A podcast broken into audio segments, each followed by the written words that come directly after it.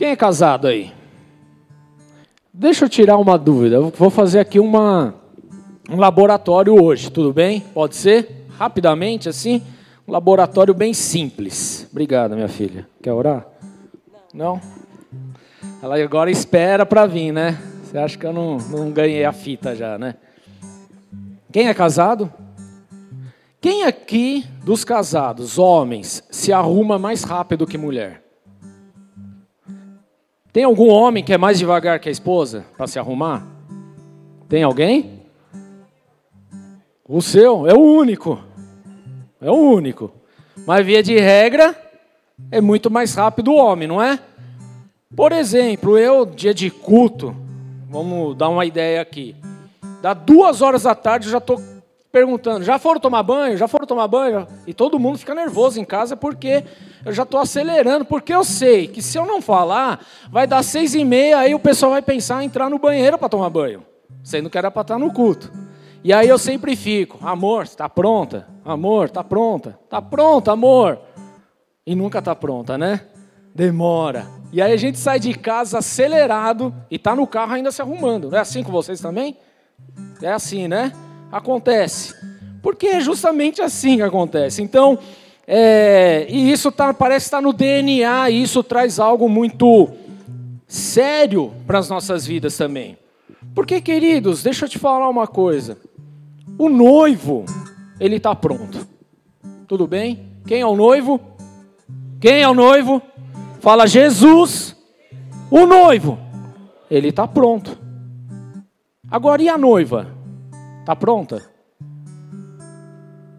Eu escuto Jesus falando assim para a igreja: Amor, está pronta. Amor, já está tudo certo, já poder, posso ir, posso descer, posso buscar você, eu posso chegar na tua casa, você já está pronta. Porque é exatamente isso que acontece hoje, queridos. O noivo ele está pronto. O noivo ele já está preparado. O noivo ele está louco para encontrar a sua amada. O noivo, ele quer encontrar a sua noiva, tudo bem? Tem algumas pessoas aí que estão em fase de via de casar, de estar tá nesse preparativo de casamento e tal, de correr atrás de buffet, de marcar cartório, não sei o quê. E a verdade, querido, é que o noivo, ele, ele já está, ele quer que passe logo essa data, porque ele quer se encontrar com a noiva, tudo bem?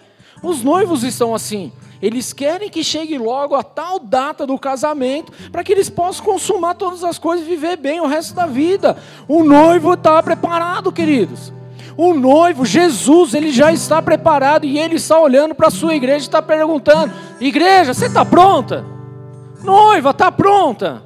Será que nós podemos nos levantar hoje como a igreja de Jesus e falar: Jesus, pode voltar porque eu estou pronto? Pode vir. Eu estou aqui 100% pronto. Eu estou arrumado, estou santificado, estou preparado. Eu estou aqui de fato pronto. Será que hoje a igreja de Jesus pode falar isso? Será que de fato nós podemos viver assim, querido, e acordar de manhã tranquilamente falar que está tudo 100% pronto? Será que nós estamos? Porque, queridos, quando eu passo e começo a olhar e eu falo da minha vida, não vou falar da tua, tudo bem? Por vezes a gente vai se deparar com situações onde você fala: Meu Jesus é melhor. Não vi hoje não. Espera mais um bocadinho aí, né? É ou não é verdade? Quem aqui acorda às vezes está com a pá virada? Quem aqui às vezes levanta ou vive uma semana extremamente ruim? E tudo que você faz é, é, é, justamente não fazer nada daquilo que seria a vontade de Deus. Será que naquele momento nós podemos levantar as mãos e falar: Senhor, estou pronto, pode vir? Porque nem sempre isso acontece. Quantas vezes nós trocamos as coisas de Deus pelas coisas do mundo? Será que nós estamos prontos mesmo para receber a Jesus Cristo?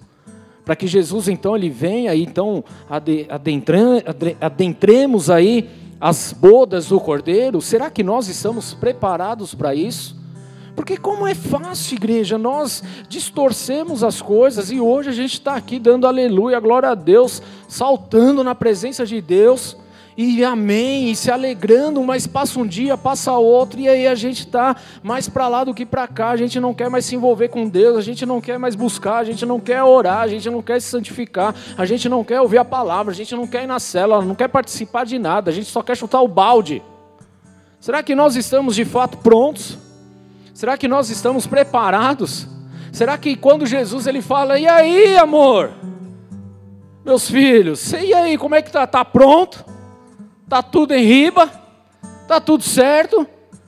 Será? Porque eu aprendi com a palavra de Deus que quando Deus pergunta alguma coisa, não é que ele quer a resposta, porque ele já tem a resposta.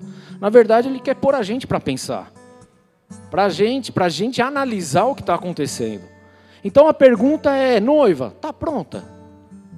E aí a gente para e começa a avaliar se de fato nós estamos prontos ou não, preparados ou não, se nós estamos verdadeiramente de acordo com a palavra de Deus ou não. Porque, queridos, avalie a tua vida. Hoje é noite de ceia, glória a Deus, nós vamos mergulhar um pouco nessa avaliação que nós devemos fazer. Será que no dia de amanhã nós estaremos com o mesmo vigor, a mesma sede, o mesmo clamor que a gente estava hoje aqui durante o louvor? Hum? Será? Que amanhã, no primeiro desafio, na primeira treta que vai surgir, na primeira desavença que pode vir pelo decorrer do dia, será que nós estaremos na mesma unção, na mesma alegria, no mesmo propósito que nós estávamos aqui até agora na hora do louvor? Batendo palmas, se alegrando e declarando que Ele é nosso Senhor que a gente cantou aqui até transbordar da sua presença, da sua glória, da sua graça, da sua unção. Hoje nós cantamos isso. Hoje nós cantamos do Dagon lá, como que é a música lá? É, veja os tronos dos outros reis. E aí, todo mundo prostrado ao chão. E hoje nós estamos prostrados ao chão e declarando que Ele é o nosso Senhor. Tudo bem? Amém? Você cantou isso, não cantou? Você não declarou isso com a tua boca?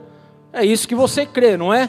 Agora, será que no decorrer dessa semana, querido, quando se levantarem aí os problemas da vida, será que a gente ainda vai estar declarando: eita, tudo se rendeu? Que eu não sei nem porque tem eita na palavra, na, na letra ficou meio esquisito. Mas tudo bem, veja, vamos entender assim: veja, tudo se rendeu, inclusive a gente. Será que diante dos problemas a gente vai estar ainda falando assim? Nós ainda estaremos cantando, louvando e glorificando dessa forma? Como que vai ser?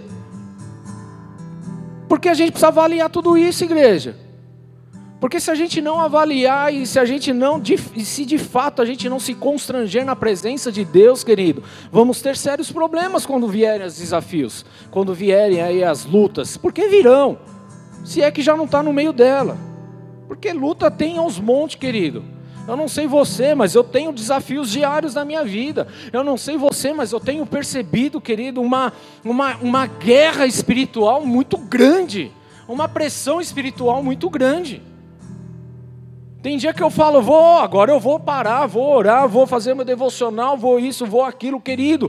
Você está dois minutos, parece que você está três horas, você está num cansaço, você está numa agonia que, que é isso, querido? Isso é guerra espiritual que está acontecendo e tem muita gente falando que isso não existe. Claro que existe, querido, ela está aí, está palpável, está acontecendo.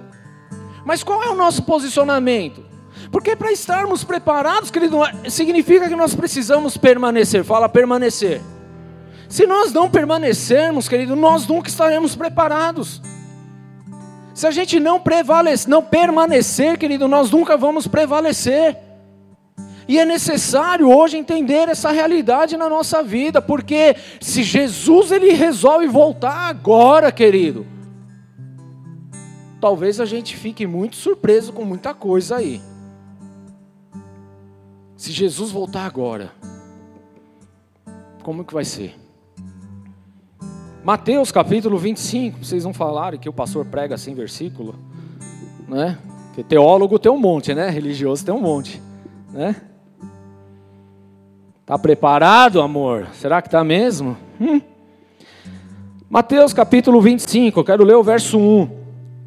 O reino do céu será, pois, semelhante a dez virgens que pegaram suas candeias e saíram para encontrar-se com o noivo. Até aí. Com o noivo.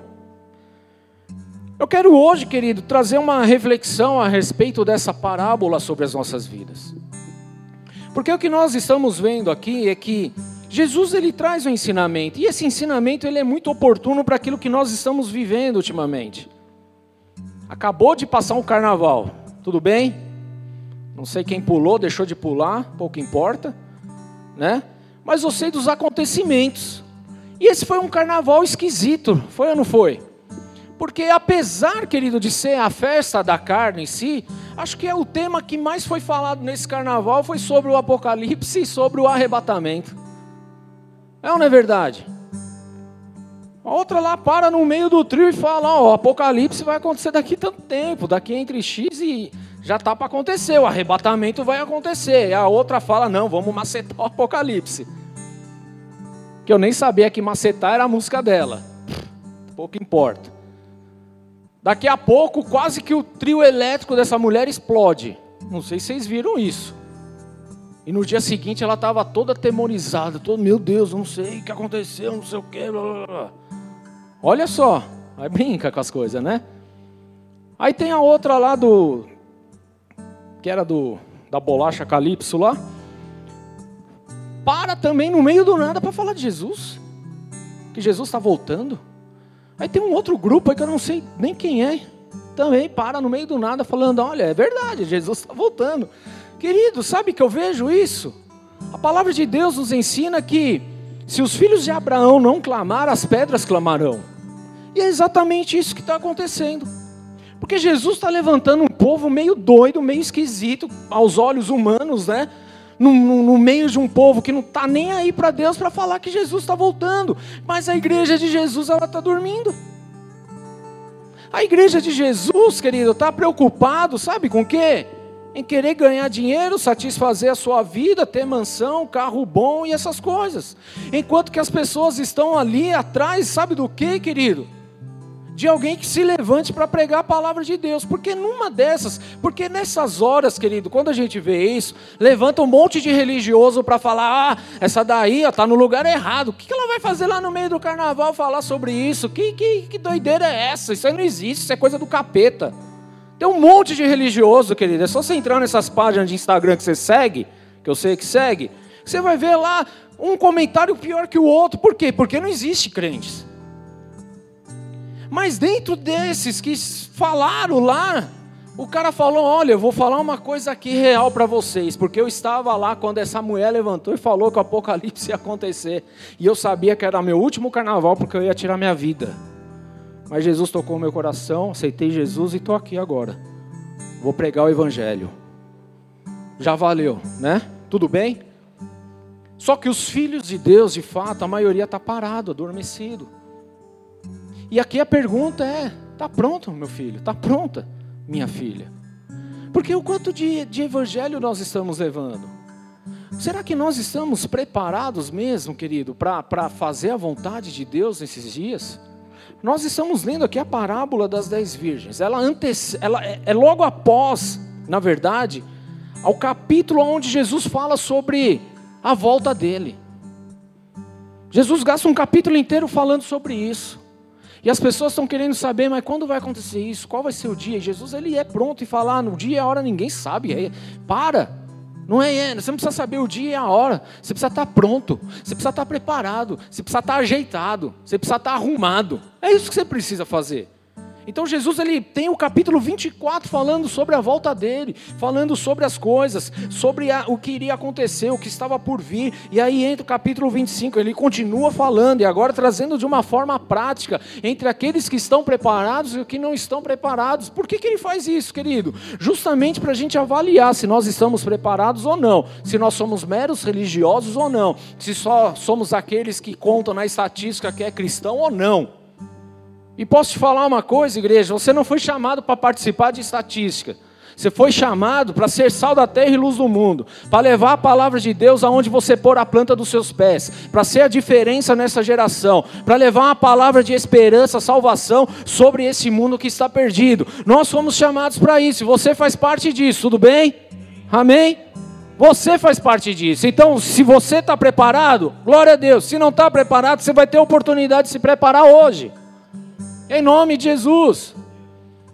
Porque o nosso Senhor, Ele está para vir, querido. E aí vem o tal de Felipe, né? Só que é o neto, falando que isso é história da carochinha. Que desde a época da avó dele fala sobre isso. Eu já preguei sobre esse, esse sentido até uma vez. E aí é mais um pobre coitado, querido, que carece da glória de Deus. Por quê, querido? Porque não tem o conhecimento, não teve encontro. Quem que vai levar a palavra? É verdade, querido. Desde a época da sua avó, talvez você escute sobre a volta de Jesus. E é assim mesmo, querido. Na verdade, se fala da volta de Jesus desde quando ele foi. Por quê? Porque quando ele foi elevado aos céus, os anjos vieram para os apóstolos e falaram: O que vocês estão olhando aí para o céu, para as nuvens? Vai trabalhar, tipo assim. Se preocupa não, que da mesma forma que ele foi, ele vai voltar. Então, desde esse dia, que já tem mais de dois mil anos, estamos esperando Jesus voltar, querido. Só que para ele voltar, há grandes coisas que precisam acontecer e a maior parte delas já aconteceram. E nós estamos vendo outras coisas acontecerem nesses últimos tempos, querido. Então, que Jesus está para voltar, não tenho a menor dúvida. Eu sei que hoje ele está muito mais próximo de sua volta do que ele estava ontem.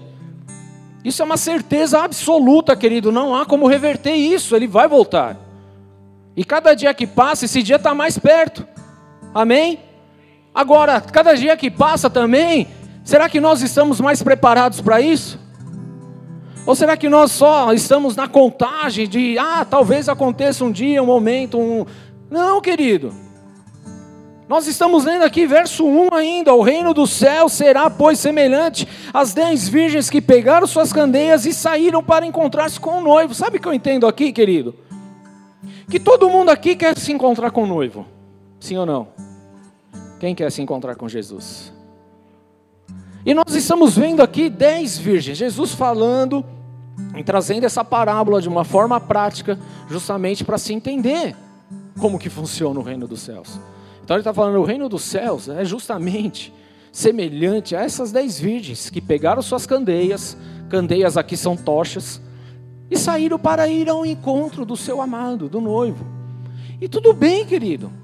Só que o que a gente percebe aqui é que para sair ao encontro não significa que o encontro vai acontecer exatamente naquele momento. E é justamente aqui que Deus ele trouxe um, um, uma chave espiritual para mim. Porque, queridos, muitas vezes nós estamos na casa de Deus, na presença de Deus, e a gente quer ver as coisas acontecendo, e amém, tem problema nenhum. Mas da mesma forma que chega muita gente, também vai embora muita gente. Sabe por quê, querido? Por quê? Porque faz parte justamente dessa separação entre as cinco virgens prudentes e as cinco virgens insensatas. Entre as cinco noivas, vamos dizer assim, as damas de honra aqui, sensatas e imprudentes. Por quê, querida? Porque quando nós chegamos, muitas vezes nós só queremos, ah, eu quero um noivo, eu vou sair ao encontro do meu amado, eu quero Jesus, eu quero isso. Só que, querido, toda promessa vai passar justamente por um período de tempo para poder ver o que está no nosso coração. Tudo que você recebe na sua vida não acontece do dia para a noite, amém? Você começou a estudar agora, você não recebe o diploma agora, tudo bem? Por mais que você fale, não, já vou adiantar as parcelas de todos os anos, eu já quero o meu diploma, você não vai ter. Tem que ter um processo, um tempo, uma maturação para acontecer, para lá na frente você receber o seu diploma diploma. Tudo bem? Você entra no teu trabalho, querido, você está entrando hoje, você já não entra mandando e sendo quem quer que seja lá dentro. Não, existe um processo, você vai ter um trabalho, vai ter que ter um desenvolvimento, vai acontecer ali várias coisas para lá na frente, então você ser reconhecido e ganhar bem e de repente, sei lá, ser diretor, alguma coisa, há um tempo para isso, não vai acontecer do dia para a noite. Tudo bem? Amém, queridos? Agora, quando a gente chega aqui na igreja, a gente acha que Jesus já vai voltar agora e pronto, e está tudo certo, e aí muitos vêm nessa euforia. E por estar nessa euforia, ah não, Jesus vai voltar, Jesus vai voltar, Jesus vai voltar, e fica nessa euforia apenas, não se preocupe em se preparar de fato para essa volta, achando que Jesus então vai voltar nesse exato momento. E de fato, querido, ele pode voltar agora. Só que existe um preparo. E nós precisamos estar preparados. Existe um tempo para o Senhor. Quando é que Jesus ele volta, querido? Se você morrer hoje, ele voltou para você. E aí? A minha pergunta é: você quer morrer? Quem quer morrer aí? Ninguém. Hum? Vem quebrar. Minhas pernas. Tá, recebe cura aí, mulher, em nome de Jesus. Né? Mulher é assim, fica resfriada, parece que vai acabar o mundo, tá vendo? Homem não, homem continua trabalhando, pegando o peso, né? Não é assim? Essa foi boa, hein? Essa foi boa. Essa vale um tweet depois, hein? Vamos lá. Onde eu estava, amor? Me cortou. Ah, é, Jesus. Se você. Quem quer morrer hoje? Ninguém quer. E por que, que não quer? Porque talvez você nem tenha certeza da tua salvação. Essa é a real. Fala, na dúvida, vamos esperar, vamos viver mais um pouco. Porque a gente ainda não entendeu, querido, o quão maravilhoso é estar na presença de Deus. Então a gente ainda está de segundo, então ah, é melhor esperar um pouquinho. Eu quero viver bastante tempo ainda, porque Jesus pode demorar para voltar, não tem problema nenhum. É, é, isso é natural, é do homem, querido. Ninguém quer morrer hoje. Mas se a gente entendesse, querido, o que é Jesus, quem é Jesus, aonde ele está e para onde ele vai nos levar, a gente não ia querer passar mais um dia nessa terra. Porque no lugar onde ele está não tem dor, não tem nada, não tem lágrima, não tem sofrimento, tem nada. É alegria, é adoração, querido. É plenitude. Não tem falta de nada.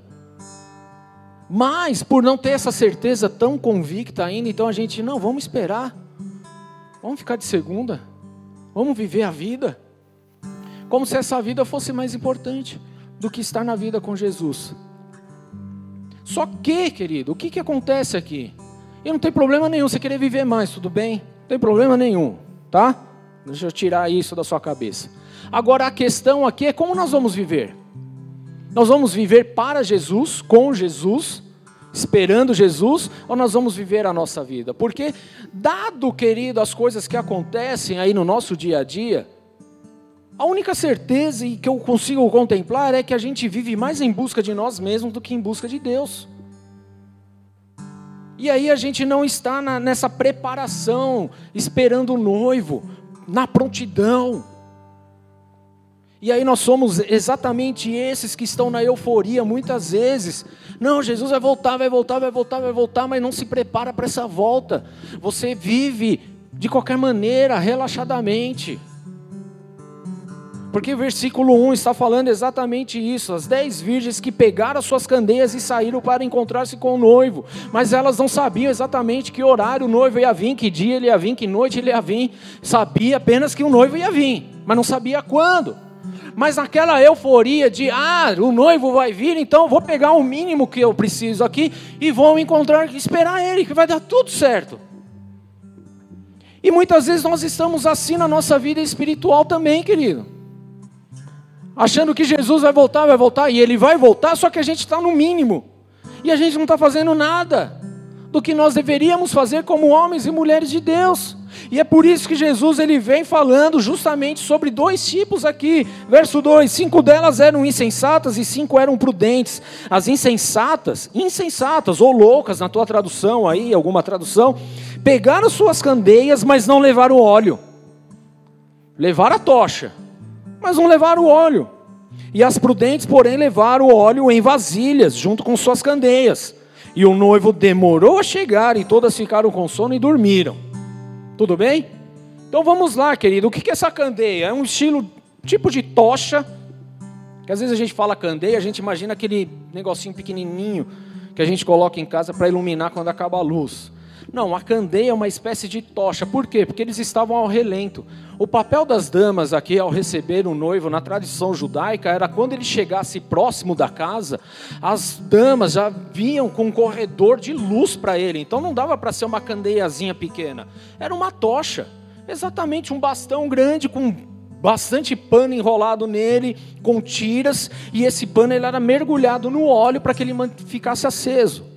Só que, querido, o que, que acontece aqui? Para que essa tocha ficasse acesa o tempo necessário, essa tocha ela precisava ser submetida ao óleo aproximadamente a cada 15 minutos. Então essa tocha ela tinha que ser ensopada no óleo a cada 15, de 15 em 15 minutos. E para que isso acontecesse, você tinha que ter então ali uma reserva de óleo, tudo bem? Amém? Vamos trazer isso para os nossos dias, queridos para aquilo que Deus ele quer trabalhar no nosso coração. Tudo bem? A palavra de Deus fala que nós somos a luz do mundo, tudo bem? Vós sois sal da terra e luz do mundo, está lá no Sermão da Montanha. Se nós somos a luz do mundo, isso significa que nós precisamos ter um estoque de óleo para manter essa luz acesa, sim ou não? Tudo bem?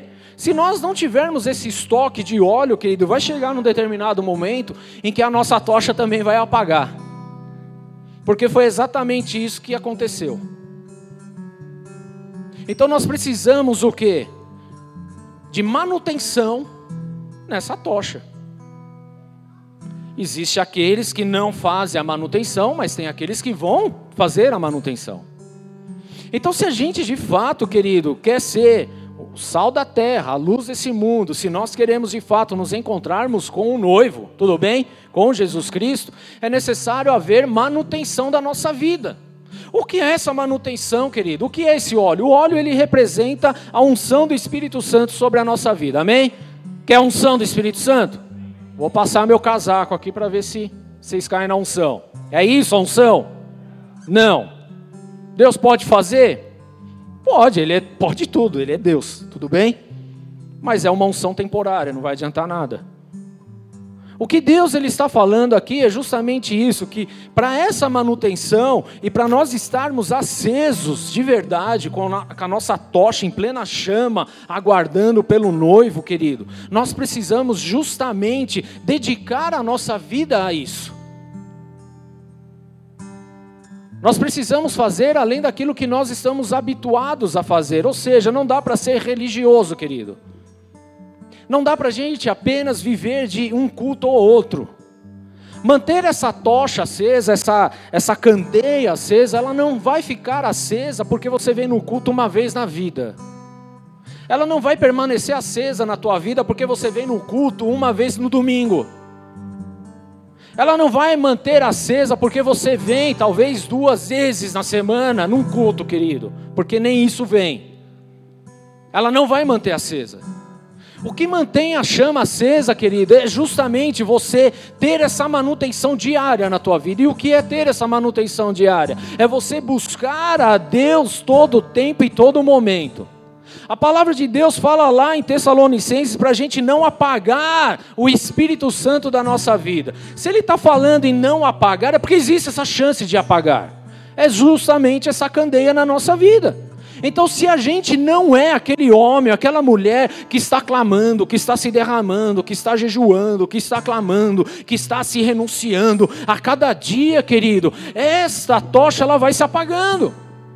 E aí a gente vai extinguindo a ação e o mover do Espírito Santo sobre a nossa vida. Deixa eu mexer numa ferida aqui, porque talvez, querido, há pessoas aqui que já foram extremamente usadas por Deus. Amém. E hoje olha para a tua vida e fala: Meu, eu já não sou mais o mesmo, eu já não estou mais na mesma pegada, eu já não tenho mais a mesma afinidade, eu já não sinto mais tanta presença assim. Por quê? Porque faltou manutenção. E a manutenção ela não é só no culto de domingo. Na verdade, aqui no culto, querido, você vai receber de um direcionamento de Deus para você aplicar durante a sua vida. Tudo bem? Agora não adianta você vir no culto, ah, foi legal, a palavra foi legal, pastor deu pedrada e não sei o que, e pá, e chega amanhã continua igual. Não mudou nada. Quinta-feira eu preguei aqui sobre ser feliz, e todo mundo quer ser feliz. Quer ou não quer? Você não vem, depois você pega no YouTube. Mas ser feliz não é ser feliz segundo o padrão humano, é segundo a verdade de Deus. E aí, ser feliz é aquilo que vai trazer a completude na nossa vida conforme a verdade de Deus. Então, para sermos felizes, querido, nós precisamos abrir mão de muita coisa, porque é isso que acontece. Para estarmos preparados, nós vamos precisar abrir mão de muita coisa. Fala, eu preciso abrir mão. Eu preciso deixar de olhar para mim mesmo. E eu preciso olhar para a necessidade do reino.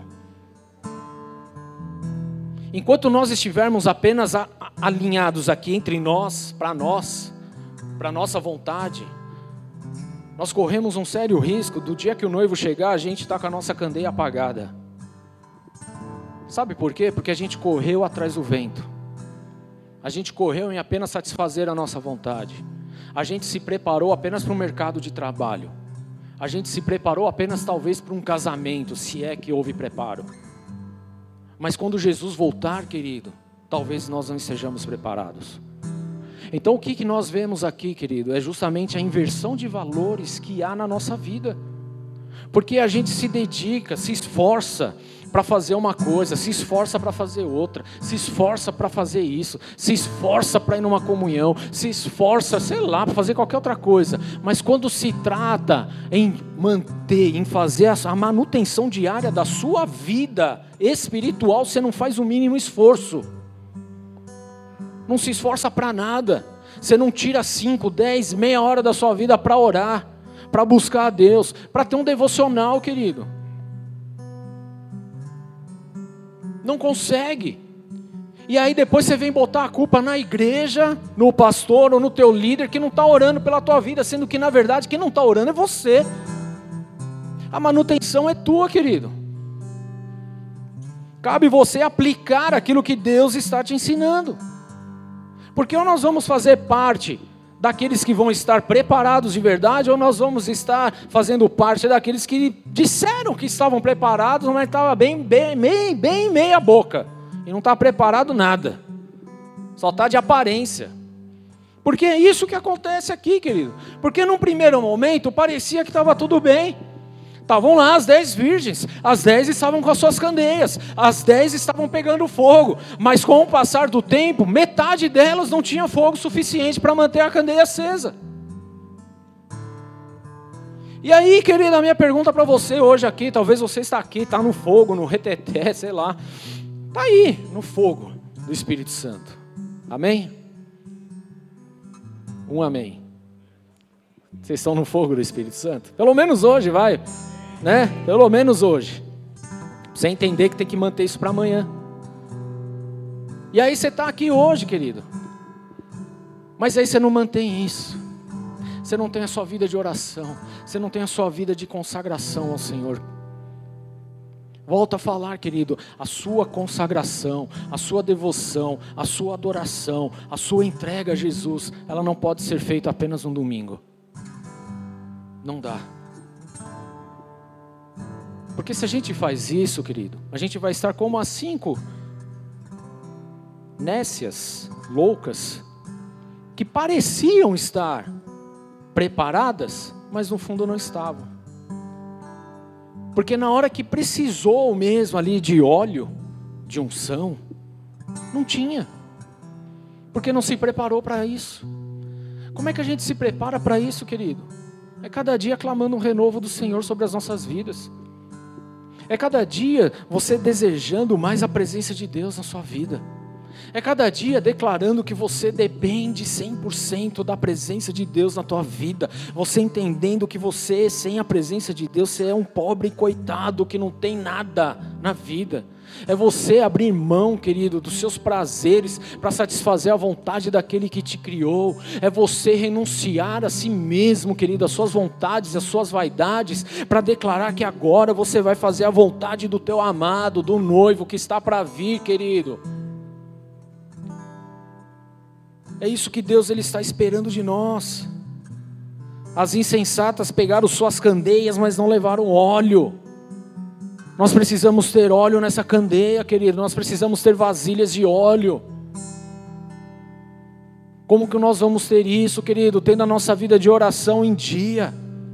Eu acho um absurdo, querido, eu como pastor ter que ficar pregando quase todo domingo sobre oração, porque há uma igreja que não ora, que não busca, que não se santifica.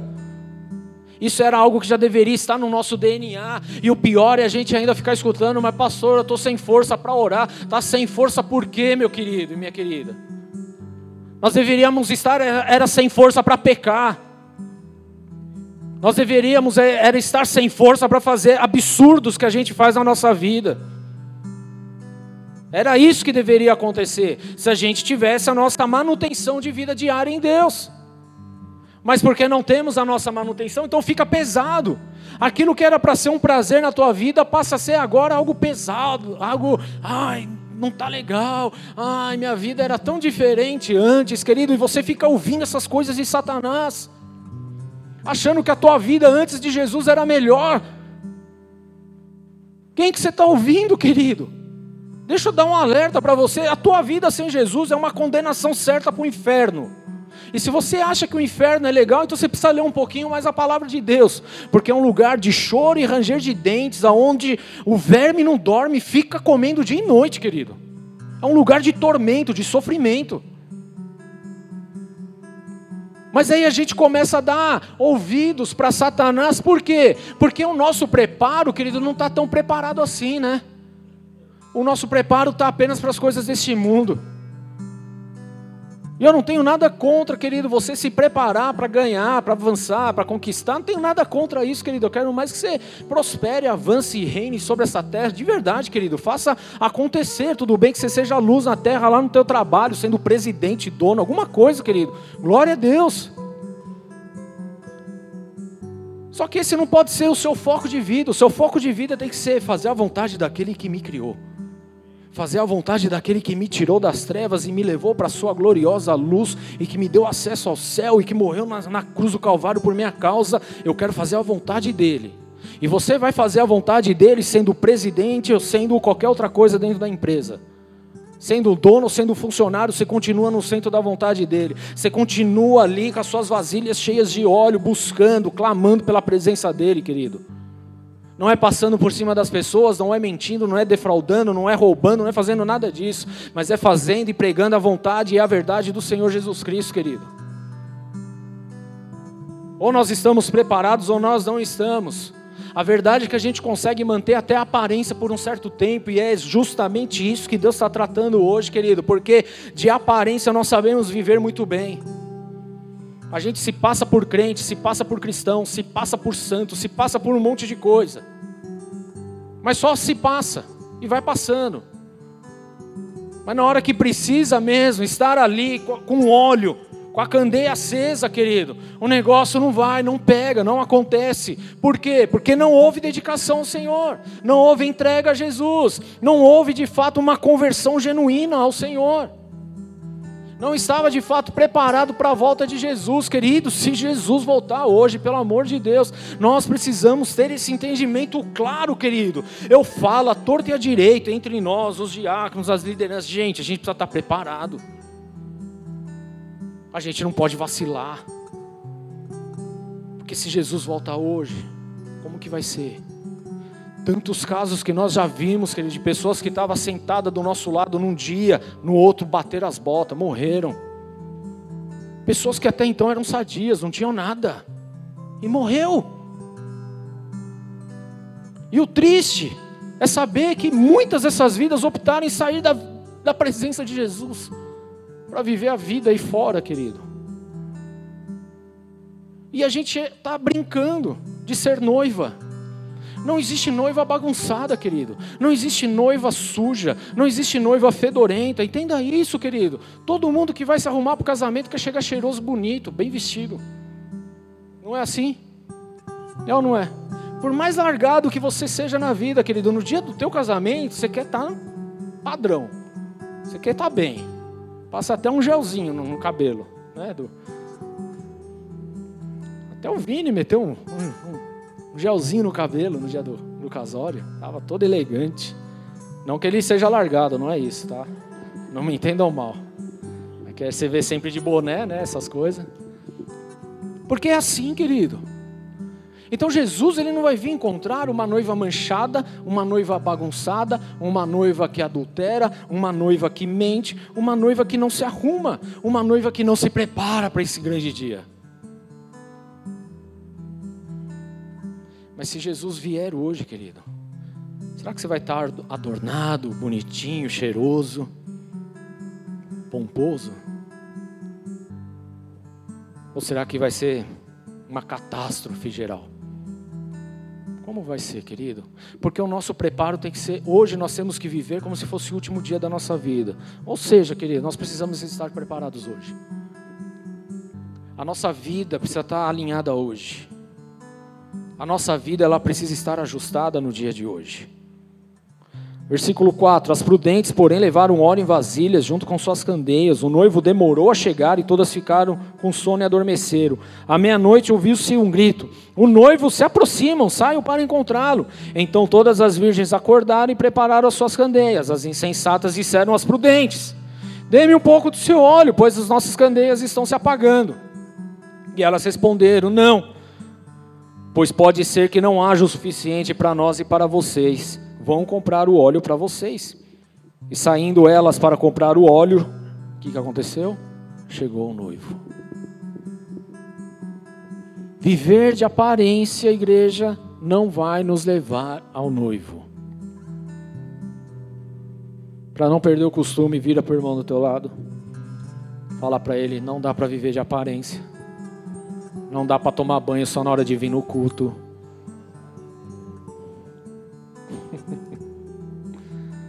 Não dá.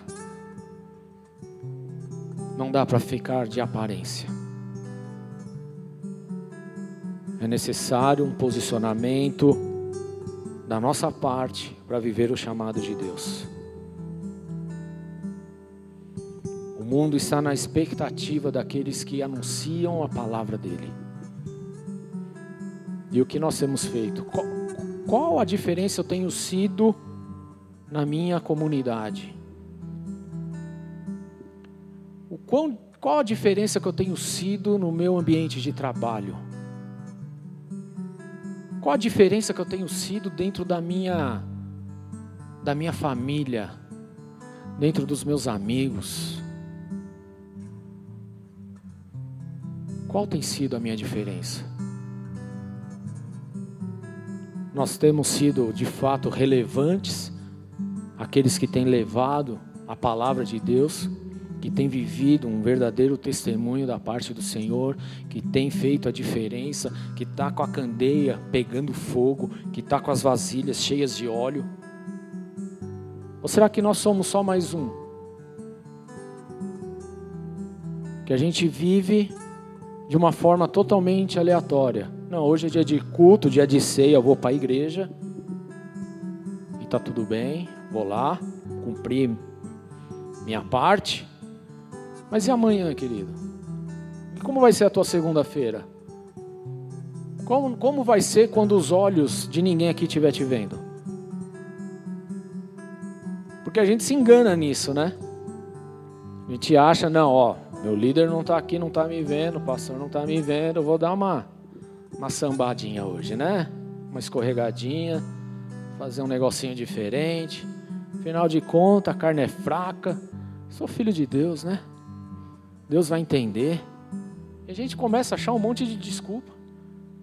Mas o que a gente não aprendeu é que os olhos de Deus estão em todos os lugares, em todo tempo, em todo momento, em todo segundo, em qualquer lugar que você estiver, Deus está te olhando. Sabe por quê? Porque Ele habita aí através do Espírito Santo na tua vida. Ele sabe o que está passando aí dentro, ele sabe os temores, os medos, os receios, ele sabe de tudo isso, ele sabe da tua estrutura, ele sabe das suas dificuldades. E mais interessante, querido, ele está disposto a fazer de tudo para que você então seja trabalhado, tratado e santificado.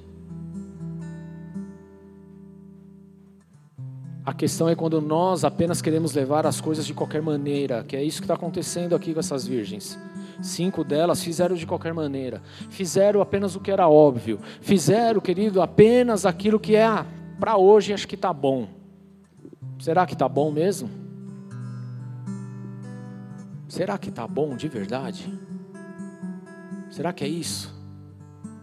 E aí nós chegamos no culto, nós queremos o avivamento, nós queremos a glória, nós queremos a bênção, nós queremos a resposta, nós queremos a revelação, nós queremos isso, nós queremos aquilo. Querido, eu vou tirar um pouco do peso das minhas costas, vou jogar um pouco nas suas, porque se você vem no culto esperando tudo isso, querido, mas não fez o mínimo na tua vida, não, não ache que Deus vai ficar te respondendo só porque você é mais bonito, viu? Porque o mínimo que você tem que fazer é orar, é buscar e se santificar, é o mínimo. Você quer ver uma atmosfera? Tava uma atmosfera top aqui hoje, ainda está, tudo bem? Céus abertos, as coisas acontecendo. Vou te falar algo, querido. Isso é bênção de Deus. Mas não espere você, querido, que isso vai ser comum todos os dias, porque não vai, sabe por quê? Porque para essa atmosfera estar dessa forma, querido, significa que houve muita santidade, muita santificação, muita renúncia. Só que a questão aqui é o quanto você renunciou, por exemplo, na tua vida, para que hoje você chegasse e tivesse um culto abençoado ao Senhor. O quanto você se entregou e falou: Meu, hoje eu vou para a casa do meu pai, porque eu quero extravagar de adoração, eu quero clamar, eu quero agradecer. Meu, tudo que ele fez na minha vida, tudo que ele tem feito, tem sido algo tão bom, tão poderoso, tão majestoso, tão, tão grandioso. Eu só quero agradecer, eu quero louvar, quero glorificar. E aí você vem para essa atmosfera, querido. Só que na maioria das vezes nós chegamos aqui na casa do Senhor apenas mendigando o Senhor pedindo, pedindo, pedindo, pedindo, mas você não consegue fazer o um mínimo. Pedir a gente pede o tempo todo, o momento todo, mas a gente não consegue entregar absolutamente nada, querido. É necessário que haja uma entrega da nossa parte. Se você quer a revelação dos céus, querido, o que você tem entregado para receber essa revelação dos céus? Qual é o tipo de renúncia que você está fazendo na tua vida, querido? Você quer um avivamento na tua vida? Então qual é o tipo de renúncia que você está fazendo na tua própria carne para que você receba isso no, no, na vida espiritual? Porque se não houver renúncia, se não houver entrega, se não houver posicionamento, se não, se não houver preparo, querido, o avivamento não vem. Por que, que o avivamento ele vem, querido? Porque sempre há um grupo de pessoas que estão se preparando, que estão se santificando, que estão clamando, que estão jejuando, que estão chorando na presença de Deus, que estão orando dia e noite, que estão adorando incessantemente. Aí sim o avivamento vem. Agora, se o avivamento não está vindo, é porque tem faltado esse tipo de pessoa hoje. Mas é fácil a gente jogar nas costas do pastor ou do líder de célula. Não é fácil? É fácil, querida. Eu sei, eu já fiz isso, não se preocupe, tá? A gente sabe como funciona isso.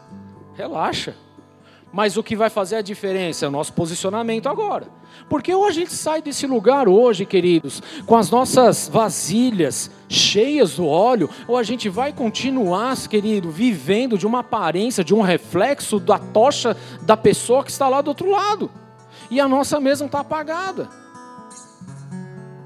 Querido, você tem que estar preparado. Se amanhã você pega o teu ônibus para ir trabalhar, querido, chega lá no teu trabalho e alguém chega do teu lado e fala: "Meu, estou querendo me matar". Qual que é a sua atitude, querido? Eu não aguento mais, eu estou querendo tirar minha vida. Qual é a sua atitude? O que você vai fazer, querido? Que tipo de palavra você vai levar para essa pessoa?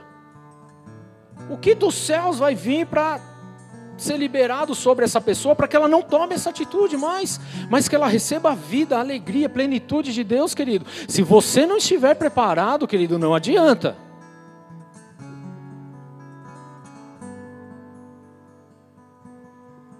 Aí não vai adiantar. Tem que, tem que ter preparo. Tem que ter preparo. O noivo se aproximam, saiu para encontrá-lo. Verso 7. Então todas as virgens acordaram e prepararam suas candeias, as insensatas disseram às prudentes, já lei essa parte.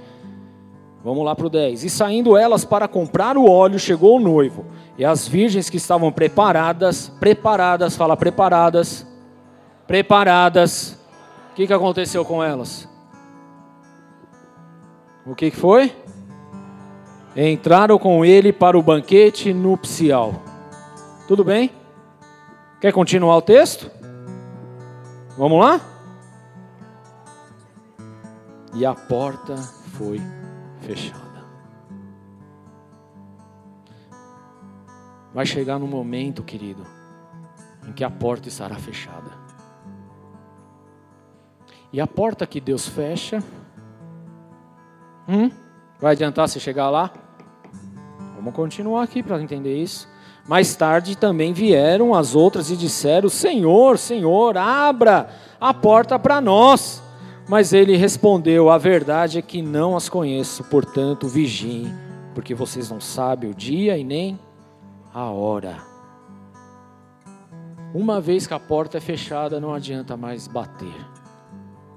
Enquanto nós estivermos na aparência, na falsidade religiosa, querido, e a porta fechar, já era. Porque o dia e a hora ninguém sabe. E glória a Deus que nós estamos aqui ouvindo isso, porque nós estamos tendo a oportunidade de preparação, de ajuste, de alinhamento. Mas se a porta for fechada, querido, não adianta você voltar com óleo. Não adianta você querer voltar com falso óleo, um óleo comprado. Não vai adiantar, porque o noivo vai ser bem específico. Eu não conheço vocês. Eu não conheço vocês. E não é a primeira vez que Jesus fala dessa forma. Lá no Sermão da Montanha, muitos também chegaram para Jesus e falaram: Mas Senhor, nós expulsamos demônio no seu nome. Nós fizemos isso, nós curamos, nós isso, nós aquilo. E qual é a resposta de Jesus? Não os conheço, aparta-te de mim. Por quê? Porque só estava na aparência. Não estava de fato preparado. E o preparo ele começa agora, querido. Com a nossa vida em consagração ao Senhor, mas ele tem que continuar amanhã. Ele continua na terça, na quarta, na quinta, na sexta, até que o Senhor volte e ele pode voltar a qualquer momento mesmo. Mas quanto de desculpas nós ainda vamos continuar dando para Jesus, para nós não estarmos preparados? O porquê que nós não estamos preparados? Até quando nós vamos continuar dando desculpas? Ah, Senhor, eu não tive tempo. Ah, Jesus, eu estou cansado. Ah, Senhor, meu dia foi exausto. Ah, Senhor, porque eu tenho um monte de coisa para fazer no dia. Ah, que não sei o quê. Até quando nós vamos ficar dando desculpinhas esfarrapadas, queridos?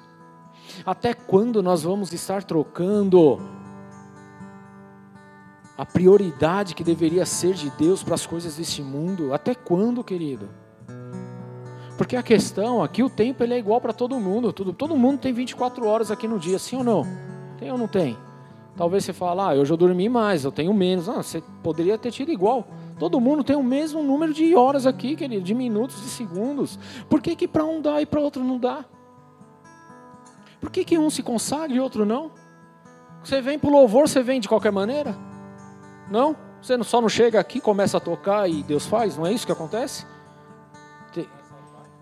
Para chegar nessa parte já ralou muito o joelho, não é? É ou não é verdade? Não tem como, queridos. Não dá para chegar aqui só e, ah, pronto, aconteceu. Se fosse assim, seria fácil, né? Mas não é assim que funciona. E a nossa vida também não é assim, querido.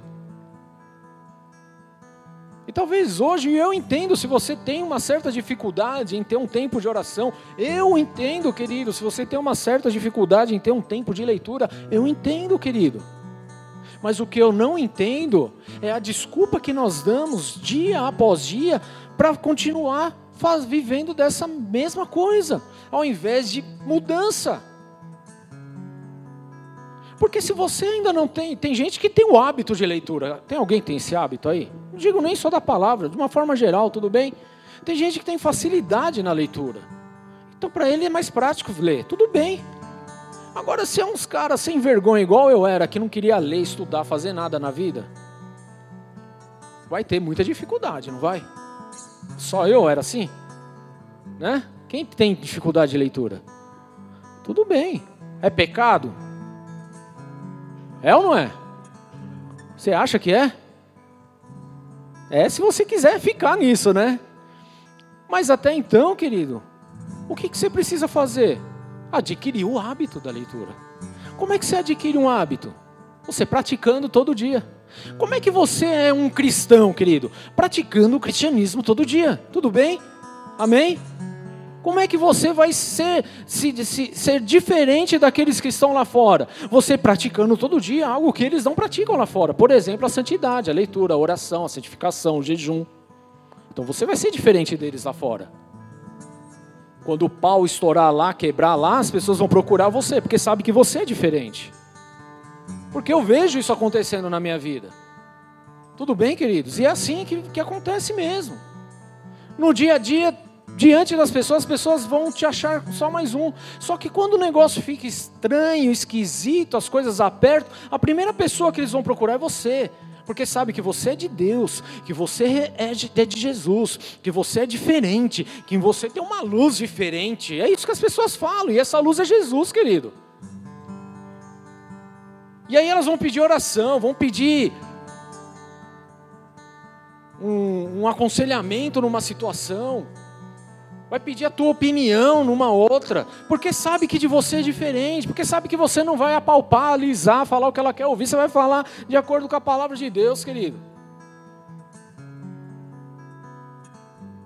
E é isso que nós somos chamados. Agora, entenda, se não houver preparo, esquece, querido.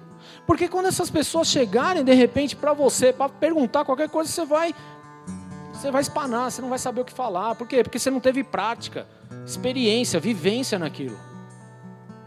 E nós precisamos ter essa vivência. Por que, que cinco já levaram o azeite o suficiente para outros dias, para mais tempo? Porque elas já sabiam que o noivo poderia não chegar naquele momento, mas na hora que chegasse, elas deveriam ter óleo para quê? Para manter as tochas acesas, as candeias acesas, querido. E nós precisamos disso. Enquanto o noivo não vem, querido, enquanto ele não chega, nós precisamos ter óleo suficiente para manter a candeia acesa, querido. Nós precisamos buscar diariamente a presença de Deus. Nós precisamos de santificação, nós precisamos de arrependimento, nós precisamos liberar perdão, nós precisamos viver a palavra de Deus, nós precisamos mergulhar nessa palavra, entender o que está escrito nela, saber os projetos de Deus para as nossas vidas. É assim que nós vamos enchendo a nossa vasilha de azeite, para que a nossa tocha permaneça acesa. Você quer permanecer aceso? Quem quer ser aceso aí?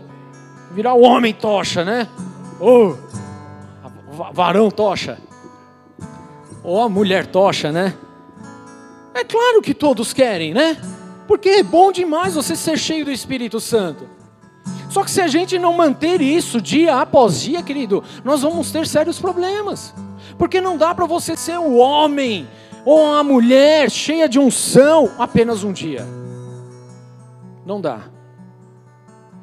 Requer preparo. Não pense vocês que o pastor de vocês, ou a pastora, ou quem quer que suba nesse altar, vem, just, vem simplesmente aqui, ah, ah, Vamos falar sobre. Jesus disse: recupere a visão, a sua fé os curou. Vamos, vamos tratar sobre isso. Querido, não existe isso. O que existe é oração, o que existe é busca, o que existe é clamor. Para que Deus fale, para que traga algo que vai edificar a igreja, o corpo de Cristo. Não é algo que eu quero ouvir, querido. Não é algo que eu queira falar, mas é aquilo que Deus quer ministrar. E aí a gente se prepara para isso.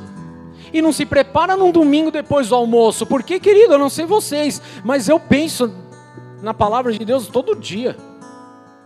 Eu já vou sair daqui hoje já pensando no próximo culto. E não só no próximo culto, mas o que vai ser para mim amanhã, o que eu tenho que fazer, o que eu tenho que agir, as dificuldades que eu tenho, como que eu vou fazer. E eu vou pedindo direcionamento de Deus. Então, às vezes, a gente olha e fala: não, é tudo muito fácil, é tudo muito simples, não requer nada. Né? É de fato, querido, você só precisa se entregar a Jesus, confiar nele. E se preparar cada dia para a volta dele, querido. Se prepare. Você precisa estar preparado, querido. Porque se Jesus chegar hoje, querido, como que vai ser a nossa vida? O que nós vamos fazer? Qual vai ser a nossa, a nossa, o nosso vislumbre quando Jesus chegar? Será que vai ser ele chegando, a porta sendo aberta, você entrando e participando das bodas do cordeiro? Ou será que vai ser se chegando, a porta sendo fechada e ele falando: aparta-te daqui que eu não te conheço? Hã? Pesado, né? E de fato, querido, porque é isso que vai acontecer. Ou a porta vai estar aberta, você vai entrar, ou a porta vai estar fechada e vai falar que não te conhece. E aí você vai para onde, hein? Ah, pastor, acho que vamos para o purgatório, ser purificado, alguma coisa assim. Não existe, querido. Isso é conversa. Jesus ele é, ele é claro em dizendo que há céu e há inferno. Acabou.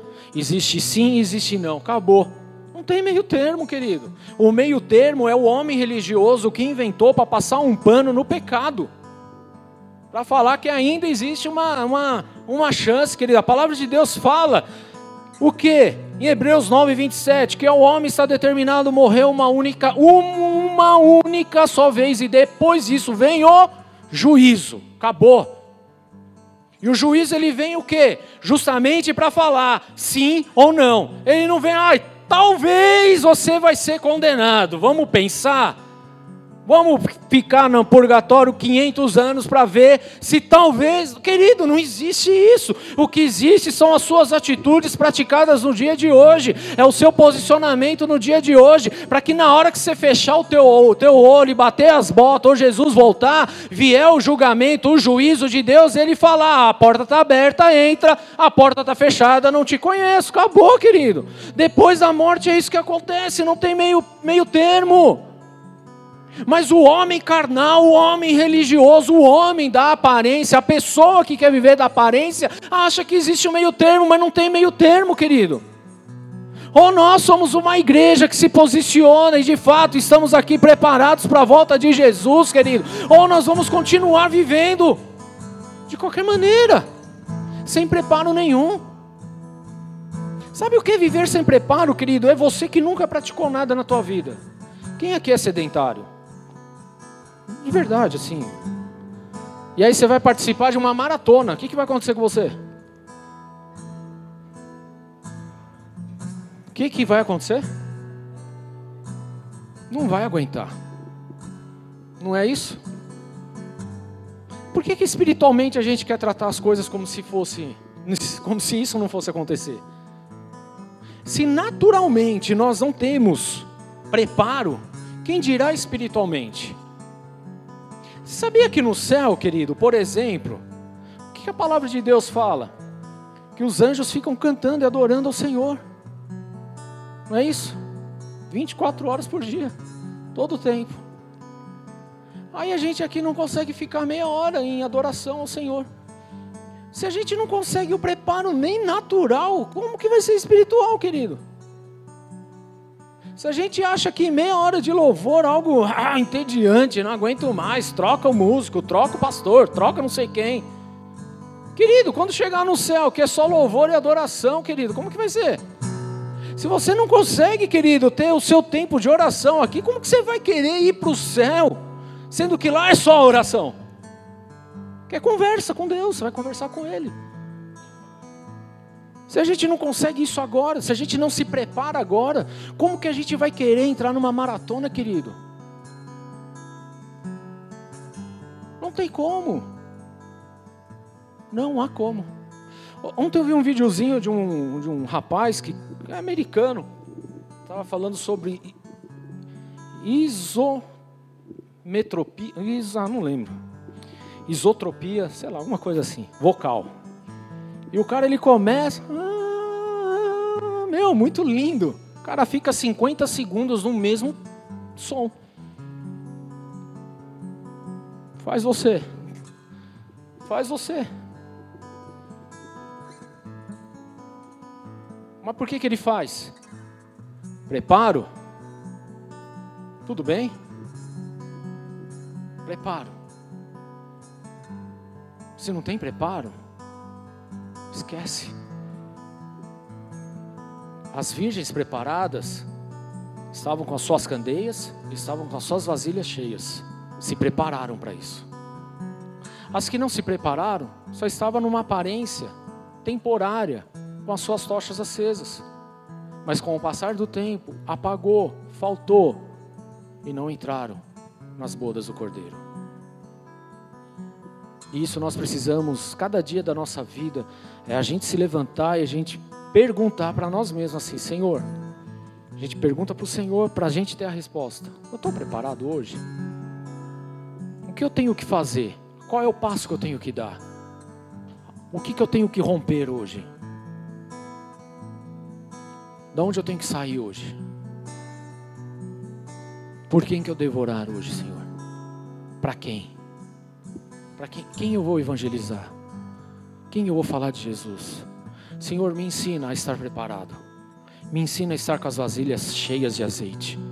Me ensina, Senhor, a ter a tocha acesa 24 horas por dia.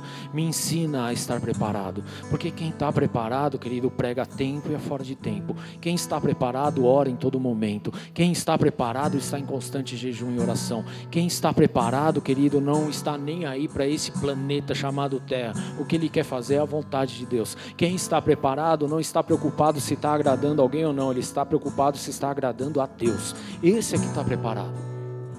Enquanto a gente estiver ainda passando um pano nas coisas, passando um pano no pecado, passando um pano no jeitinho brasileiro, querido, isso significa que nós estamos em despreparo total.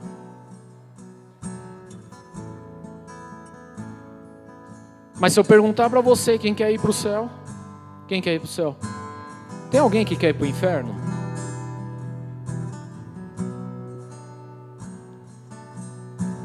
Então a gente precisa agir tal como aquele que quer ir para o céu. E o que, que Jesus fala a respeito? Nós precisamos reconhecer Ele como Senhor. Nós precisamos entregar as nossas vidas a Ele. Nós precisamos viver o que a palavra de Deus nos ensina. Tudo bem? Nós precisamos de oração. Nós precisamos de jejum. Nós precisamos ajudar o próximo. Ajudar o próximo. Nós precisamos estender a nossa mão. Precisamos. Tudo bem? Se a gente não faz o prático aqui, como que estaremos preparados para a eternidade? Hã? Como, queridos?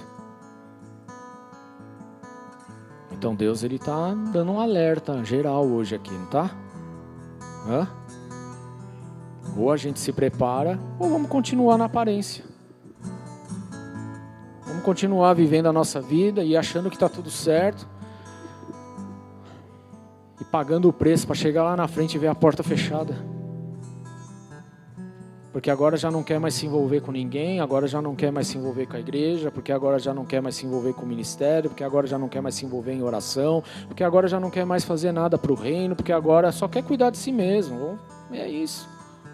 E aí o que vai acontecer? O tempo vai passar, as coisas vão acontecer, querido, e uma hora Jesus vai aparecer. Ele vai prestar contas. E aí, servo bom ou servo mau? Como que vai ser? Porque a conta vai vir, querido, a fatura ele vai chegar. Vai chegar para todo mundo, queridos. Para mim e para você. Então o que, que nós temos que fazer hoje? É alinhar nossa vida com o propósito de Deus é saber, queridos, que a qualquer momento, como ele disse aqui, portanto, vigie, é necessário uma vigilância constante da nossa parte, porque nós não sabemos o dia e nem a hora que o noivo vai chegar. A única certeza que a gente tem é que ele vai vir, mas a gente não sabe o dia e nem a hora.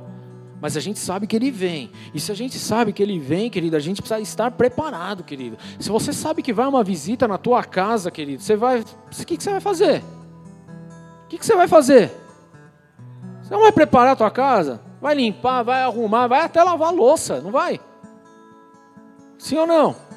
Vai tirar lá as roupas do varal, né? Que está lá já até mofando porque você não tirou de lá.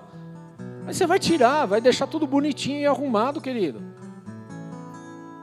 Você faz isso de uma forma natural, mas quando nós estamos falando do reino, querido, a gente não, a gente sabe que o noivo está para vir e a gente não prepara a casa para ele, e a gente não prepara o nosso coração, e a gente não prepara os nossos dias, e a gente não se prepara.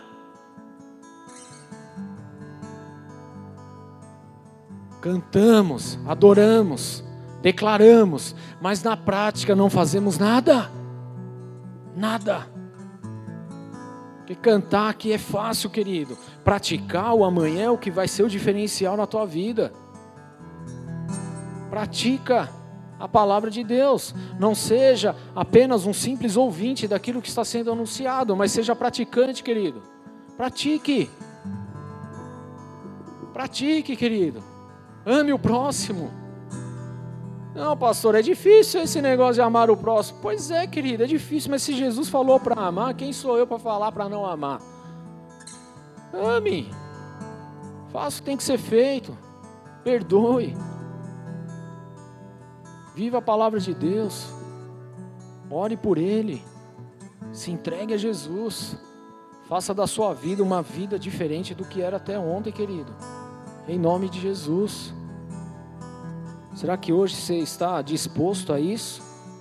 Será que hoje você quer de fato, querido, ver a porta aberta para quando Jesus chegar? Para quando o noivo, porque o noivo está preparado, viu? O noivo está preparado. A questão é se nós estamos preparados para receber o noivo. Hum? Estamos preparados? Porque nós deveríamos estar. Deveríamos estar preparados. Porque ele pode vir agora. Ele pode vir daqui um dia. Ele pode vir daqui uns três anos. Não sei, querido, mas ele vai vir. A questão é: estamos preparados? Estamos perseverando nessa preparação? Estamos perseverando? Porque para preparação requer perseverança, requer renúncia, requer entrega. E é isso que nós precisamos fazer a partir de hoje. Tudo bem, queridos? Talvez até agora a gente não fez nada, a gente só estava na aparência. Estava lá com a tocha, estava tudo bem, mas e aí? E a vasilha? Está cheia de óleo? Está vazia? Está guardada? Está esquecida? Nem vasilha tem? Hoje é o tempo de preparar essas coisas. Porque a volta dele é iminente, ela vai acontecer. Vai acontecer. Mas a gente não sabe, como Jesus mesmo frisou aqui, frisou tantas outras vezes aqui, o dia e a hora não sabe, mas o que, que a gente tem que fazer? Vigiar. O que, é vigiar, querida? É estar atento, é se preparar, é não se corromper com esse mundo, é não dar brecha para que Satanás entre na tua vida, é fugir da aparência do mal, é se santificar diariamente, é mergulhar na palavra de Deus, é querer saber das verdades do Senhor que estão escritas nessa palavra, é ter o seu tempo de oração, o seu tempo de jejum, é saber que Deus ele está com você está de olho em você todos os dias, em todos os momentos, querido. No lugar mais escuro e mais esquecido desse mundo, Deus está lá, querido. Se você estiver na tua casa, Deus está lá com você. Você está no trabalho, Deus está com você, Ele está de olho. Os olhos deles não deixou de olhar para a tua vida, querido. É saber que ele está atento, Ele está de olho em você. E nós precisamos buscar, precisamos querer, precisamos desejar, mas não é só hoje, querido, não é só no domingo, não é só no dia de ceia, pelo amor de Deus, querido. Vamos quebrar essa malignidade em nome de Jesus, querido, porque muitos têm vivido nessa nuvem de Satanás, achando que basta ir num dia de culto, num dia de ceia e está tudo certo. Não, querido, o preparo, ele é um preparo que acontece dia após dia na nossa vida. Não adianta eu tomar ceia aqui hoje e amanhã eu chutar o pau de não fazer mais nada, querido, e dar as costas para Jesus. O que, que a palavra de Deus nos fala? O que, que Jesus nos ensina, querido? Que se nós é, negarmos a Ele, Ele vai nos negar diante do Pai.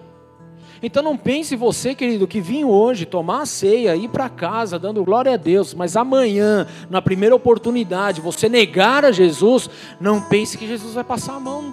Não vai porque ele cumpre com a palavra dele. Então nós precisamos ter atenção, vigilância. Nós precisamos disso, querido. Nós precisamos ser os atalaias que estão colocados ali, que estão à prontidão, que estão atentos a tudo que está acontecendo, querido. Nós precisamos estar atentos. Porque se você não estiver atento, você vai ser tragado por Satanás. Mas que em nome de Jesus hoje possamos sair daqui em profunda preparação em nome de Jesus. Feche seus olhos, abaixe sua cabeça, querido.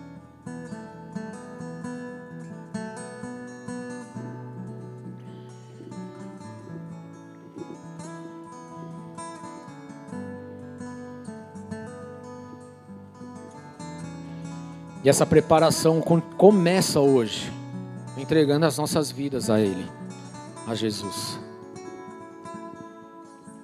Entendendo que Ele é o nosso Senhor, que não dá para viver sem Ele.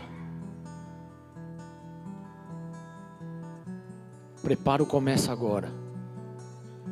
O que aconteceu até agora, querido, talvez não tenha sido muito bom.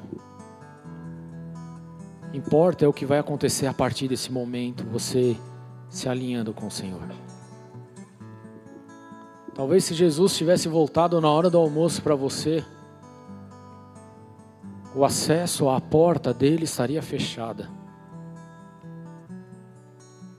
Mas porque você está aqui hoje, está reconhecendo o senhorio dele sobre a tua vida. E se ele voltar agora, querido, então a porta estará aberta. Porque o preparo começou hoje. Está começando nesse momento. E esse é o primeiro passo que você precisa dar, reconhecendo Jesus como teu Senhor e Salvador. E eu faço esse convite para você que está aqui, ou para todos aqueles que estão ouvindo essa palavra de alguma forma, a fazer essa oração comigo, porque eu vou te direcionar nessa oração, mas essa oração precisa ser feita do fundo do coração. Eu estou aqui como um agente facilitador hoje, para o início desse preparo, e eu quero te auxiliar nesse processo, e eu tenho o maior prazer em fazer isso. Então, se esse é você, coloca a mão no teu coração e repete assim comigo: Senhor, Senhor, hoje hoje eu quero declarar eu quero declarar com a minha boca com a minha boca que Jesus Cristo que Jesus é Cristo o meu único, é o meu único, suficiente, suficiente, Senhor e Salvador. Senhor e Salvador. Eu declaro Eu declaro que eu quero que eu quero entrar entrar em profunda preparação em profu- profunda preparação para o dia do Senhor, para o dia do Senhor, que pode acontecer que pode acontecer a qualquer momento, a qualquer momento, mas independente mas independente do momento, do momento, eu quero estar preparado. eu quero estar preparado. Por isso eu declaro com a minha boca Por isso eu declaro com a minha que boca tu és o meu Senhor que tu és o meu Senhor para todo sempre, para todo sempre. em nome de Jesus. Em nome de Jesus. Amém. Amém. Senhor, eu oro por essas vidas, eu apresento cada uma delas diante do teu altar. E eu peço que a tua unção, Senhor, que despedaça todo o jugo, venha sobre elas. Que elas se sintam agora amadas, amparadas, cuidadas, em nome de Jesus. E que hoje seja um dia, Senhor, um grande divisor de água sobre eles. E que assim eles possam viver essa preparação, porque essa preparação, meu Pai, ela é diária. Nos preparamos para hoje e amanhã iremos nos preparar para aquele dia, mas importa, Senhor, é que os corações de cada um aqui estejam justamente quebrantados diante de Sua presença. Por isso eu peço, meu Deus, abençoa cada um desses que fizeram essa oração e escreve esses nomes no livro da vida. É essa oração que eu faço diante de Ti, em nome de Jesus. Amém. Aplauda Jesus, igreja.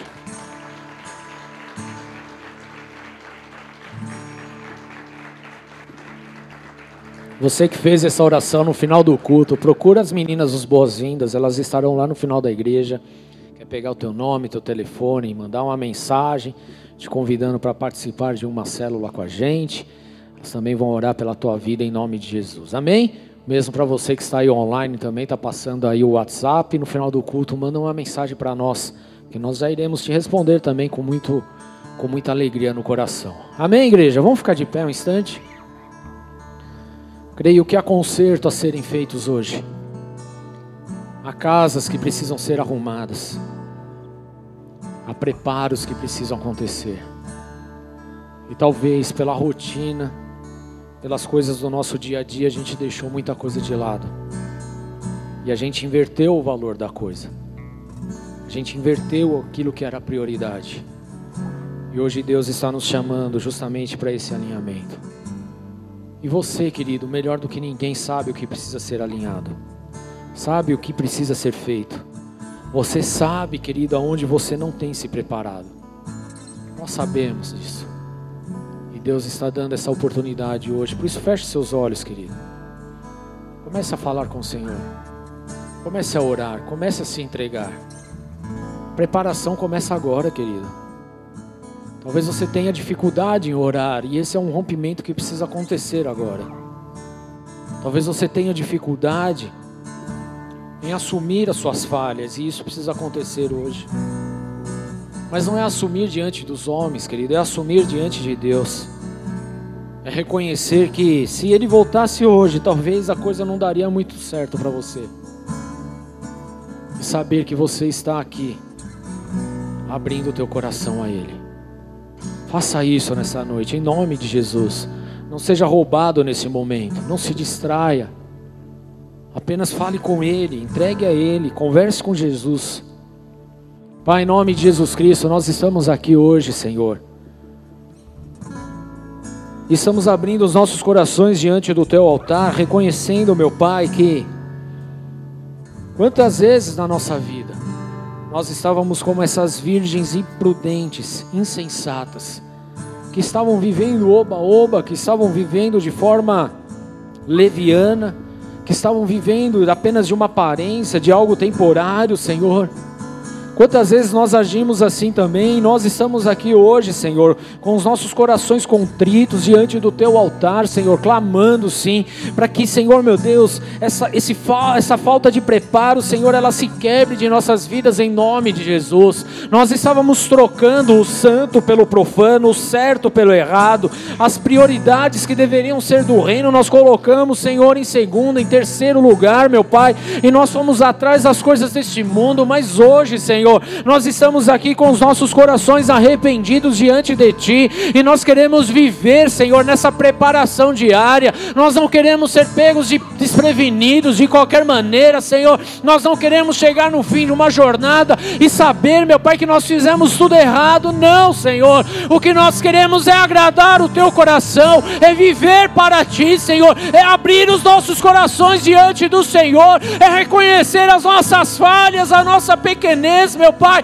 e declarar que Tu és o nosso Deus, meu Senhor. Ah, meu Deus, nos livra, Senhor, meu Deus, de vivermos despreparados, meu Pai. Nos livra de viver da aparência, Senhor. Nos livra da religiosidade, Jesus. O que nós queremos é a Tua presença. O que nós desejamos, Senhor, meu Deus, é estar com as nossas vasilhas cheias de óleo, Senhor.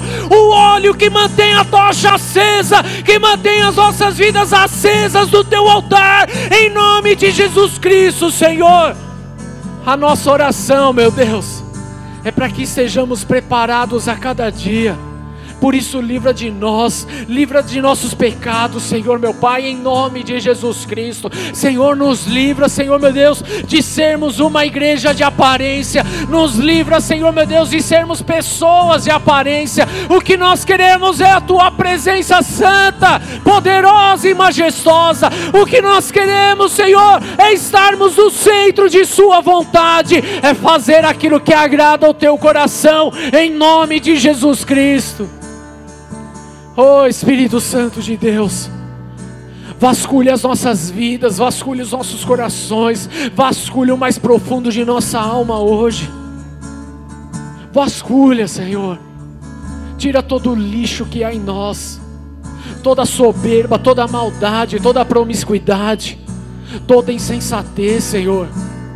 Tira, Senhor meu Deus, os rótulos, tira tudo isso de nós.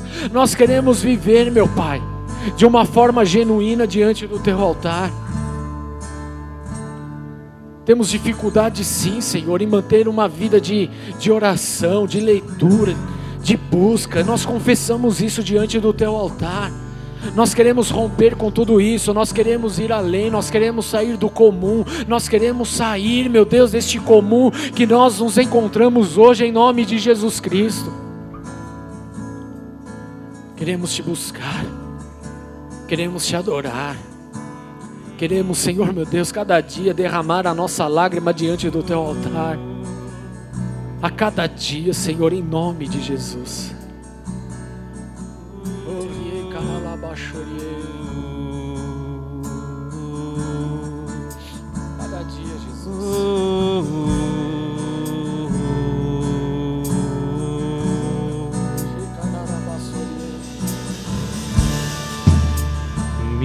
Minhas lamparinas a sua presença, Senhor. estão acesas. Não queremos viver nessa aparência religiosa, não, Jesus. Só estou esperando. Queremos viver a verdade. O barulho dos teus passos. Queremos em orar, direção queremos buscar, queremos à clamar, porta bater que eu vou abrir pra você. Renunciamos a nós, a nossa vontade, a nossa vaidade, o nosso ego. Espírito Santo, é só bater nos ajuda, nos impulsiona, nos direita, nos endireita vou abrir pra você. Corrija as nossas vidas, Senhor. Entrar.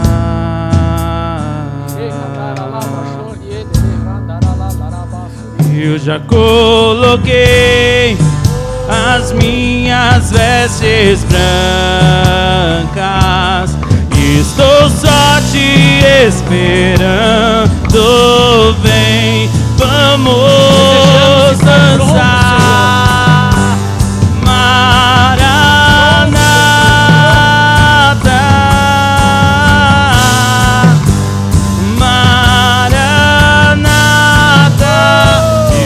Coloquei as minhas vestes brancas.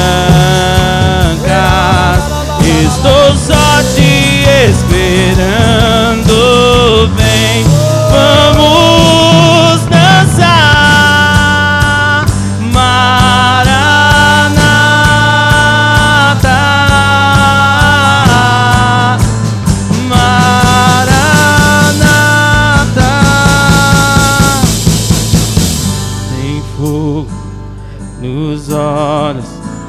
Eu não imaginava que era lindo assim, que era lindo assim, meu noivo esperado.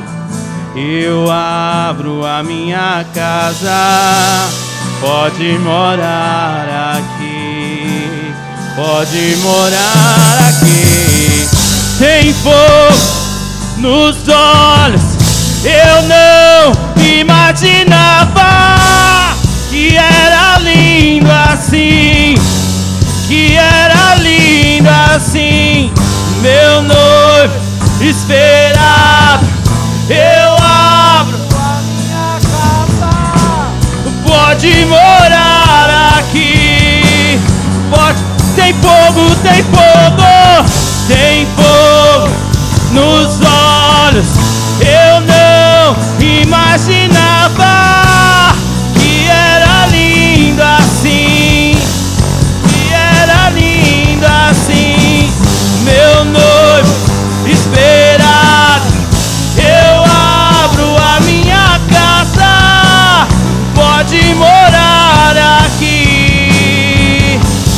Eu já coloquei as minhas vestes brancas.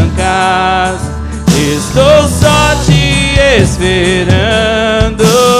Vem, vamos dançar. Maranata.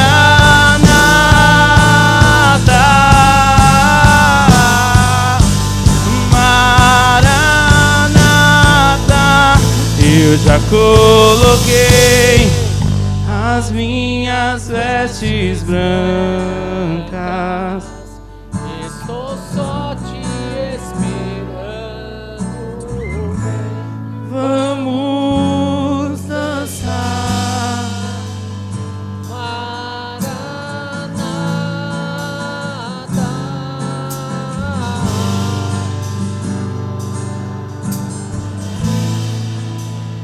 E o noivo pergunta à igreja: Você está pronta, amor?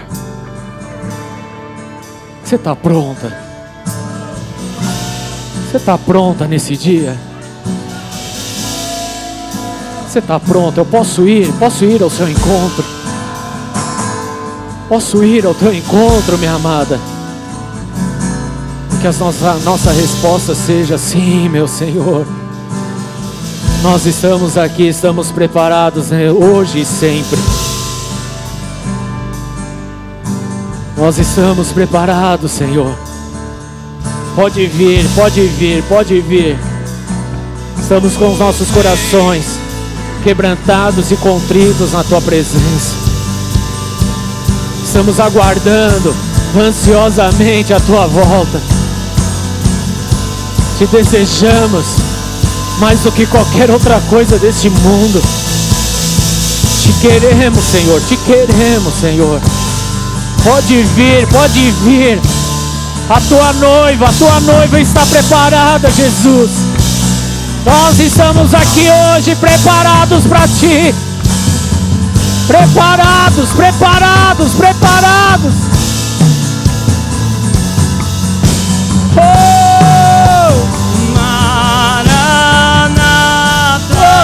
Cariandaraladaralabaxô. As minhas vestes brancas, estou só te esperando. Vem,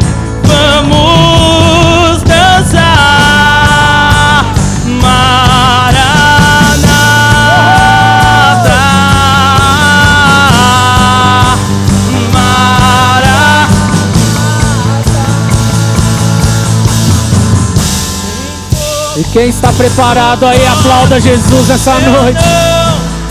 E declare: Pode vir, Jesus! Pode vir, Jesus! Eu estou preparado hoje! Oh! É só o Senhor que eu quero! É a tua presença que eu quero! É passar a eternidade contigo que eu quero, Senhor! Aleluia! Aleluia! E hoje, noite de ceia, querido, noite de se assentar à mesa com o Senhor.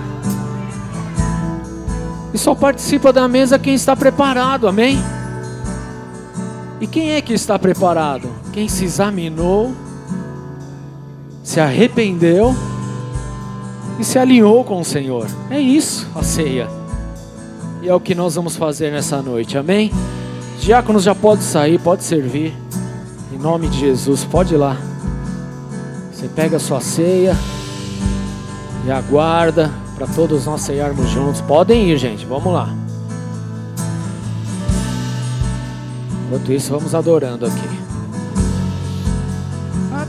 Que o Senhor venha, eu vou clamar. Até que o Senhor venha, eu não vou descansar. Até que o Senhor venha, eu vou gastar a minha vida diante do teu altar, Deus, diante do teu que o Senhor venha, eu vou clamar. Até que o Senhor venha, eu não vou descansar. Até que o Senhor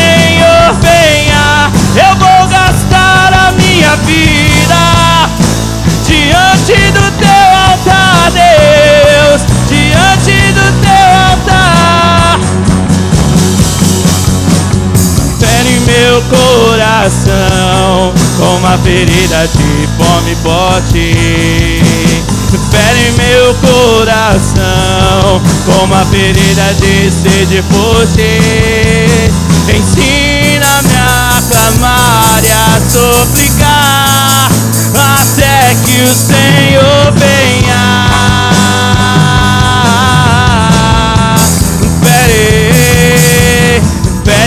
Meu coração com uma ferida de fome forte.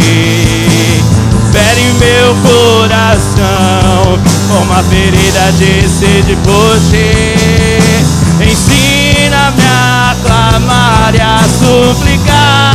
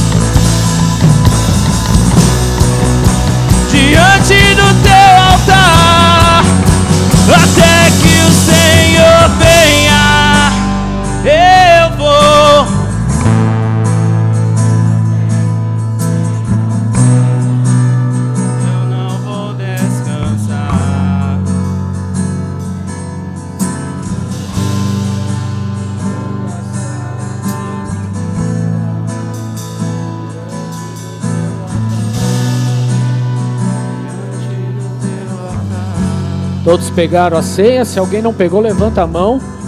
Que a gente corre até aí. Todos pegaram. Cadê os diáconos que não estão aqui ainda? Estejam preparados, venham, gente.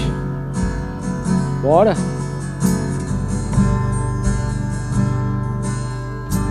Amém.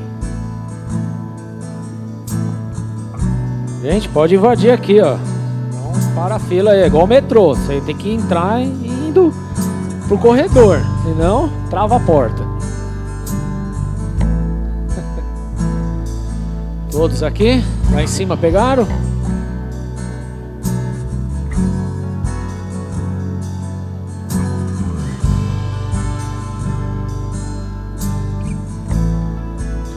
Amém?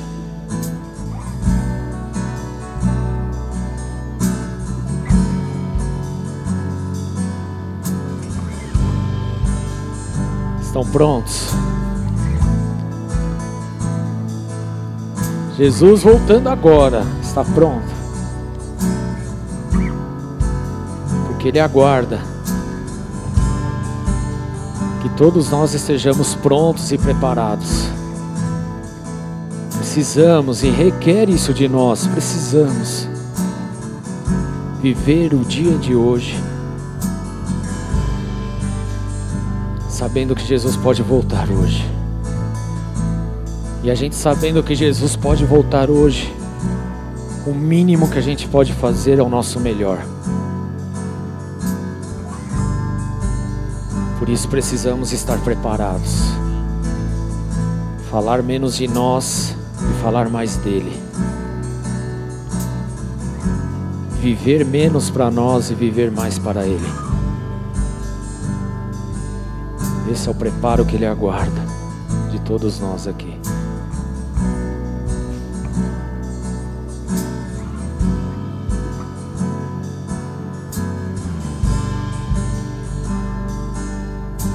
Hum? Oi? Esqueci de abrir aqui.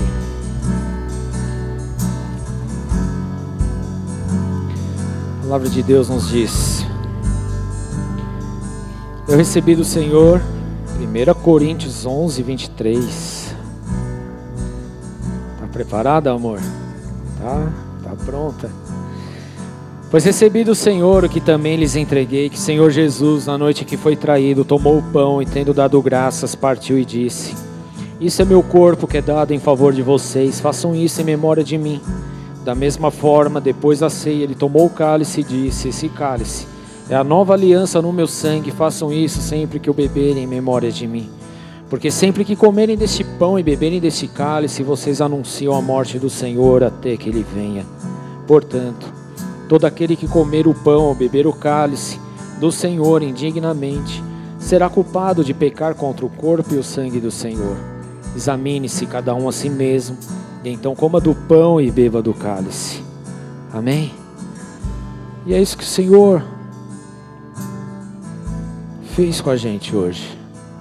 Nos levou a examinar os nossos corações, para ver se estávamos prontos ou não. E tudo agora faz sentido para nós, né? Vamos orar, Senhor, nós consagramos a Ti esses elementos diante do Teu altar, declaramos aqui a Sua bênção, cancelando toda a malignidade. Nós não tornamos esse momento um momento religioso, mas sim um momento de profundo exame de nossas vidas.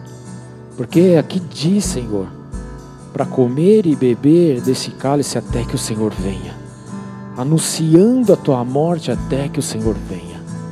E até que o Senhor venha, Senhor, nós queremos estar preparados e anunciando as boas novas a este mundo em nome de Jesus.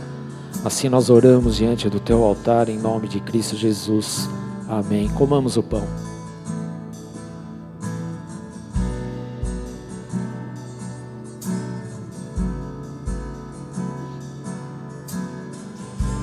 Troque com algumas pessoas. Fala para ela. Você não sabe o dia e a hora.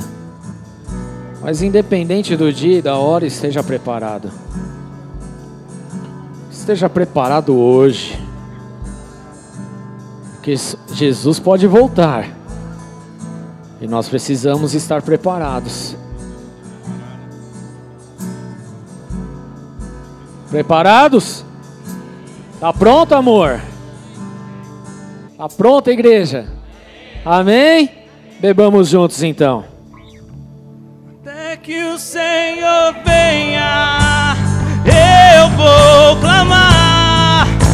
Até que o Senhor venha, não vou descansar. Até que o Senhor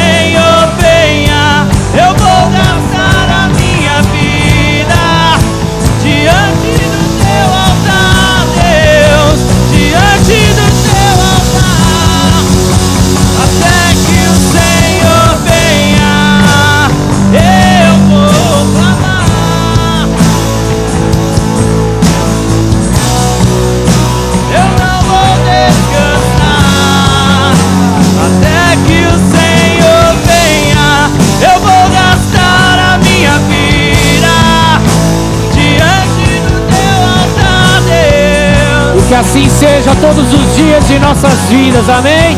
Com as nossas vasilhas cheias de óleo, preparados para o grande e terrível dia do Senhor. Grande para aqueles que estão preparados, mas terrível para aqueles que estarão despreparados em nome do Senhor. Amém, igreja? Levante sua mão bem alto